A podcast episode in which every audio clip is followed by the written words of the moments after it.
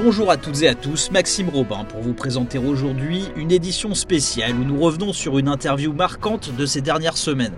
Aujourd'hui, nous allons rencontrer l'Argentin Federico Villegas. Il a présidé la réunion sur la convention sur certaines armes classiques qui s'est tenu récemment à Genève. Pour ONU Info, le diplomate explique les grands enjeux à venir autour de l'intelligence artificielle militaire. L'ONU veut réguler un nouveau type d'armes, les armes létales autonomes, des armes qui en gros pourraient décider toutes seules de tuer ou pas certaines personnes sans supervision humaine. Federico Villegas invite à tout faire pour éviter ce qu'il s'est produit avec les armes nucléaires, c'est-à-dire qu'il faut encadrer l'usage des armes létales autonomes avant que trop d'États n'en soient dotés. Un entretien réalisé par Alexandre Carrette d'ONU Info Genève. Monsieur l'ambassadeur, bonjour. Bonjour, bonjour.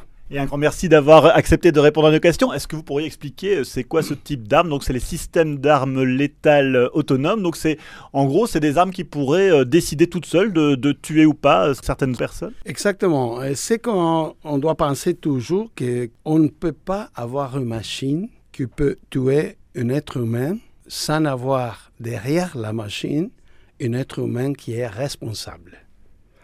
Et c'est ça exactement la considération qu'on doit voir.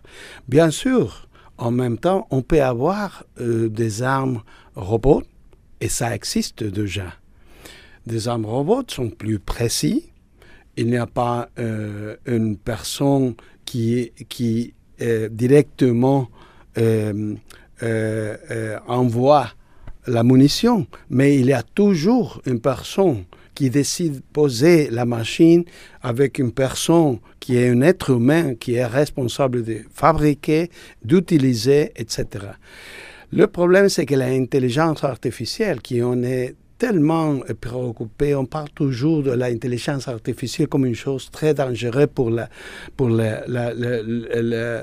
discours de haine et pour la euh, liberté d'expression, mais on doit être très préoccupé l'intelligence artificielle que peut être utilisée, pour une machine euh, euh, en, prendre une décision de tuer une personne sans avoir un être humain qui est responsable de ça. Oui, alors cette question des, systèmes euh, d'armes létales autonomes est tellement importante que même le secrétaire général des Nations Unies, Antonio Guterres, a, appelé à les États à se saisir de cette question, notamment peut-être pour légiférer.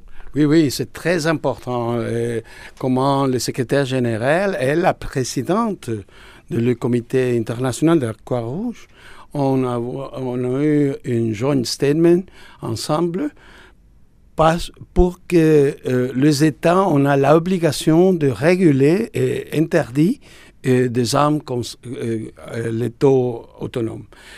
je donne un exemple.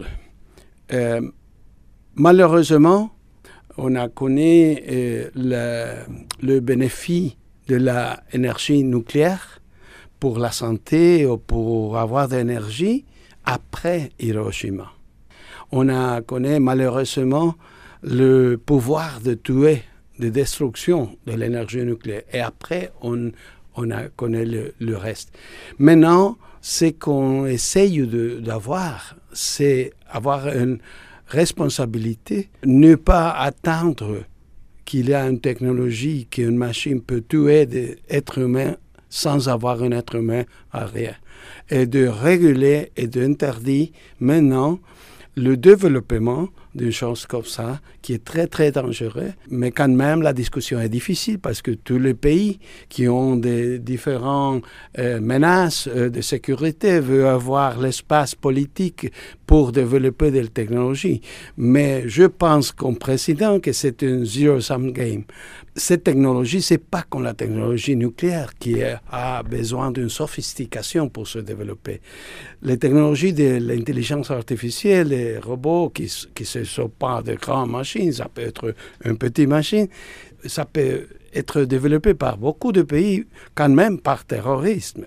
C'est pour ça que la communauté internationale a une obligation d'avoir une régulation globale sur euh, une chose tellement dangereuse pour l'humanité.